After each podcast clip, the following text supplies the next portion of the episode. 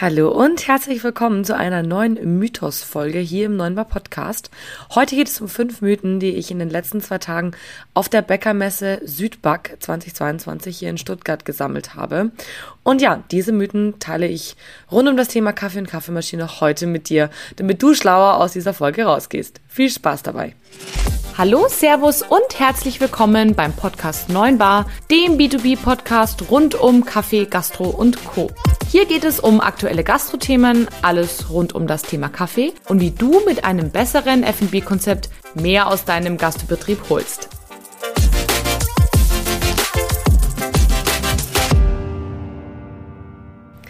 Hallo ihr Lieben und schön, dass ihr heute wieder da seid, hier bei einer neuen Folge im neuen Bar Podcast. Ja, wie ihr an meiner Stimme hören könnt, bin ich schon ziemlich heiser und das liegt einfach ganz klar daran, dass ich die letzten zwei Tage nur am Labern war. Und nein, ich habe nicht gepodcastet, auch wenn der ein oder andere sich das jetzt vielleicht heute denkt.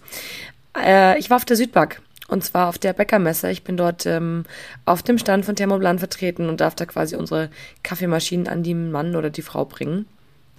Und ja, ich kann nur sagen, da sind mir einige Dinge aufgefallen oder das heißt Dinge, Themen, die sich immer wieder gehäuft haben. Also Fragen, die immer wieder kamen, wo ich mir dachte, Mensch, dass sich dieser Mythos immer noch hartnäckig hält. Und das hat mir ein bisschen die Inspiration für die heutige Folge gegeben. Und ich muss ehrlich gesagt ein bisschen lachen und ich nehme euch jetzt einfach mal kurz mit in die Entstehung einer solchen Folge. Normalerweise habe ich einen Redaktionsplan, den ich eigentlich ja immer so abstimme, dass verschiedene Themen einfach so im Wechsel kommen.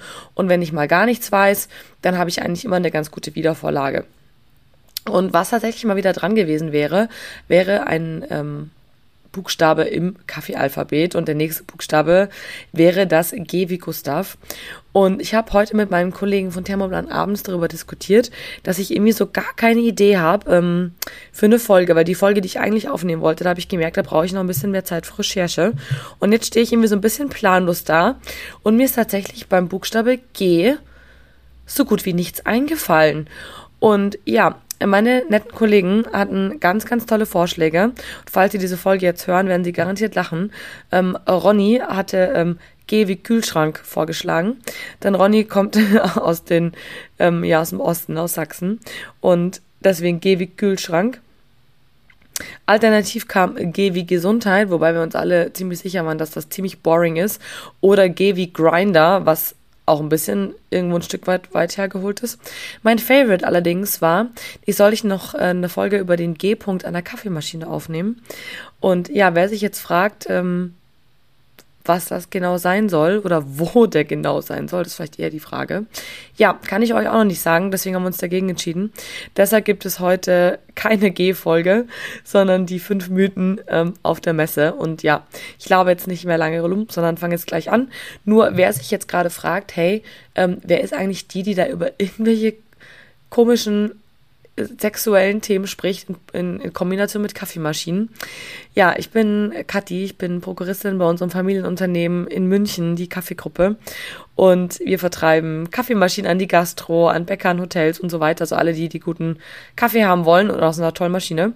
Genau. Und da bin ich eben aktuell auf der Südback bei dem Stand von Thermoplan unterwegs. Falls du mich also besuchen möchtest, dann melde dich gerne meine Kontaktdaten wie immer in den Shownotes. So, und jetzt aber geht's auch wirklich los.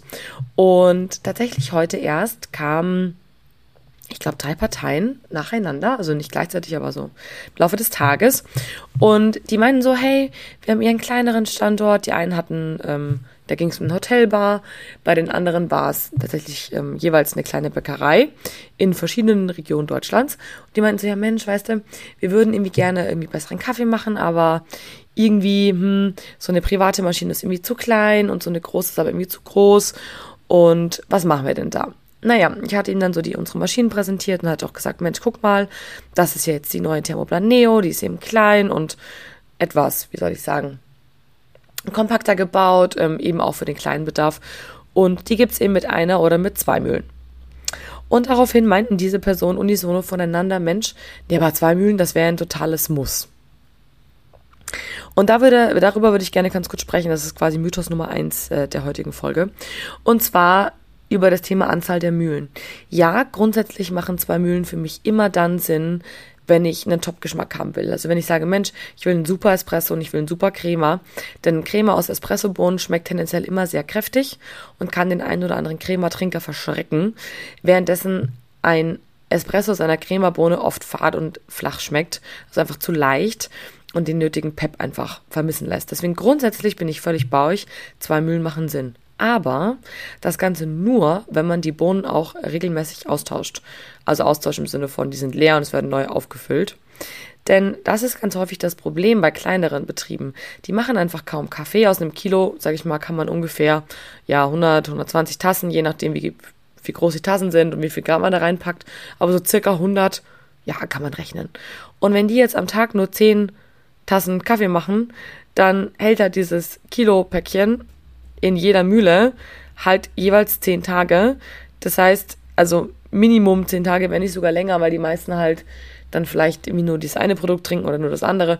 Auf jeden Fall halten die relativ lang, die Bohnen. Und es ist tatsächlich so, dass die Bohnen eigentlich spätestens in der Gastro, aller spätestens nach sieben Tagen weg sein sollten. Ich empfehle sogar eher nach drei Tagen, weil der Geschmack sich einfach so stark verändert und man dann immer wieder Qualitätsschwankungen hat aufgrund der Alter der Bohnen. Daher, es gibt eine Ausnahme für mich. Wenn man relativ wenig Kaffee macht, dann ist es für mich auch völlig okay, wenn man nur eine Mühle nimmt und dann Espressobohnen reinpackt. Oder wenn man eben klassisches Abendgeschäft hat, wo einfach Kaffeecreme nicht so eine große Rolle spielt. Auch dann, finde ich persönlich, ist eine Mühle völlig ausreichend. Oder, und das sind wir bei der letzten Ausnahme, wenn man sagt, boah, ich bin Neugründer, ich habe noch irgendwie gar keine Ahnung und auch wenig Budget. Auch dann kann man mit einer Mühle arbeiten, aber im letzteren Fall ist es wirklich für den Geschmack nicht ganz optimal, das muss man wissen.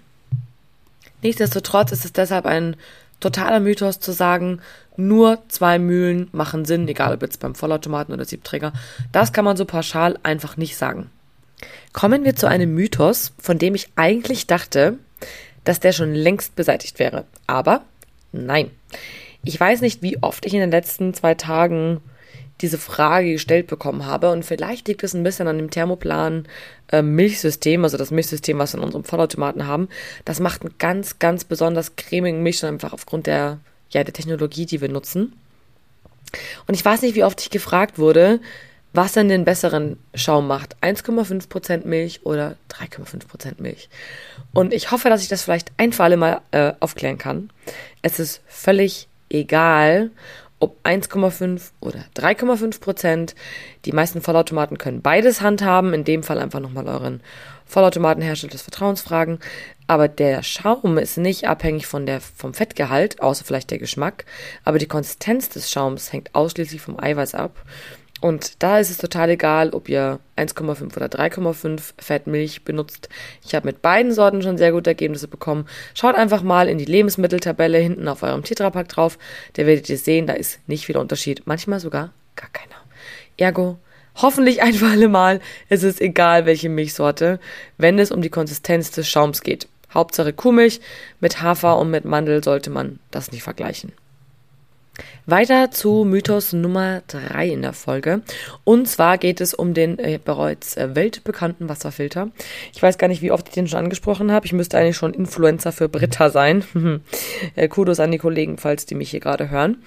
Ähm, und zwar geht es um den Britta Wasserfilter, der zwischen eurer Kaffeemaschine und dem Festwasseranschluss hängt, der dafür sorgt, dass das Walter, äh, das Walter, mh, das Wasser eben kalkarm ist. Und genau, das ist super wichtig, damit die Kaffeemaschine einfach langfristig gut funktioniert, keinen Ärger macht und eben auch nicht ja, einen neuen Kessel braucht, denn das ist richtig teuer. Dieses Ding braucht ihr zwingend, außer ihr habt eben das absolut perfekte Wasser, das äußerst selten ist. Und dieser Filter wird kommuniziert, der muss einmal im Jahr raus. Was die meisten Gastronomen allerdings überlesen, ist das Wort spätestens einmal im Jahr. Die lesen einmal im Jahr, läuft. Dann schreibt der Techniker vielleicht noch auf die äh, Kartusche von dem Wasserfilter drauf, das Datum, wann der getauscht wurde. Und dann denkt man, Mensch, nächstes Jahr zur gleichen Zeit rufe ich den an, ich Kalendernotiz, ähm, äh, also Notiz im Kalender. Was bedenken nur die meisten davon nicht.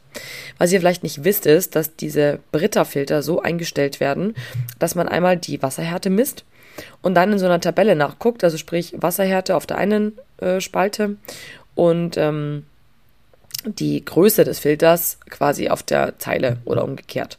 Und daraus ergibt sich dann ein Wert an Litern, den dieser Wasserfilter sozusagen ja, filtern kann. Also sprich, wie viele tausend Liter kann ein Wasserfilter in der Größe bei der Carbonathärte, Klammer auf, das ist der Kalk, Klammer zu, filtern. Und diese Zahl wird dann normalerweise notiert oder im Filter hinterlegt oder wie auch immer. Da gibt es dann verschiedene Methoden.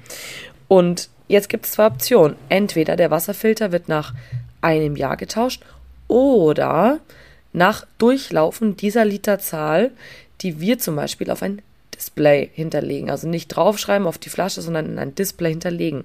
Und je nachdem, was zuerst da ist, also sprich Jahresende, oder die Kapazität ist erschöpft, also diese x tausend Liter sind dann durchgelaufen, dann muss der Filter raus. Das bedeutet im Umkehrschluss, die Kaffeemaschine kann kaputt gehen, obwohl ihr einen Filter dran habt, weil der Filter einfach nicht mehr filtert, weil die Kapazität erschöpft ist, obwohl ein Jahr noch nicht vorbei ist.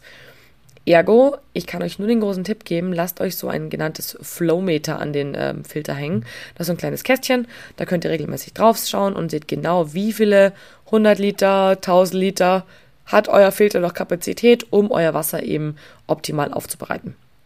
Das kann ich sehr empfehlen. Ich zeige euch gerne davon ein Foto auf Social Media. Also am besten mal bei 9-bar-podcast vorbeischauen. Dort findet ihr auf jeden Fall auch dann Bilder in der Woche oder spätestens nächste Woche von dem Wasserfilter und dem Flowmeter, also dem Display. Genau. So. Dann, was haben wir noch? Ah ja, ein Klassiker. Immer wieder schön und immer wieder gerne gesehen. Das Thema, soll ich die Maschine nachts anlassen oder ausmachen? Warum ist das ein lustiges Thema? Weil das tatsächlich ein Mythos ist, der sich hartnäckig schon seit, ich weiß gar nicht wie viele Jahrzehnten hält. Warum, wie kommt man auf die Idee, die anzulassen? Also ich meine, eigentlich ganz logisch, einen Herd lasse ich nur an, wenn ich darauf was koche. Wenn ich nachts ins Bett gehe, koche ich nicht, also mache ich den Herd aus. Warum also lasse ich eine Kaffeemaschine an? Abgesehen von den praktischen Gründen, dass sie morgens schon heiß ist, wenn man reinkommt in die Gastro. Aber das ist vielleicht nur so bedingt ein Grund. Der Grund, der sich hartnäckig hält, ist, weil es dann heißt, es ist schlecht für die Maschine, wenn man sie nachts ausmacht. Und ich kann euch sagen, das ist totaler Quatsch, denn es ist sogar gut für die Maschine, wenn es sie nachts ausmacht. Und vor euren Geldbeutel übrigens auch, wegen Strom und so. Aber da kommen wir in der nächsten Folge drauf. Warum ist es gut? Erstens, die Gummidichtungen in euren Maschinen, die werden nicht unnötig mit Hitze belastet, weil die Maschine die ganze Nacht an ist. Also ist sie die ganze Nacht heiß, also hat der, Gummi sozusagen, der da drin sitzt, oder die Gummis, haben eine unnötige Hitzebelastung. Die brauchen wir nicht. Und dementsprechend, ja, ähm, Maschine aus. Ein zweiter Punkt ist, dass man früher gesagt hat, so Kaffeemaschinen werden immer undicht, wenn man die über Nacht ausmacht. Das lag aber daran, dass da Hanfdichtungen hinterlegt waren, also sprich oben in den ja, da wo der Siebträger zum Beispiel reinkommt.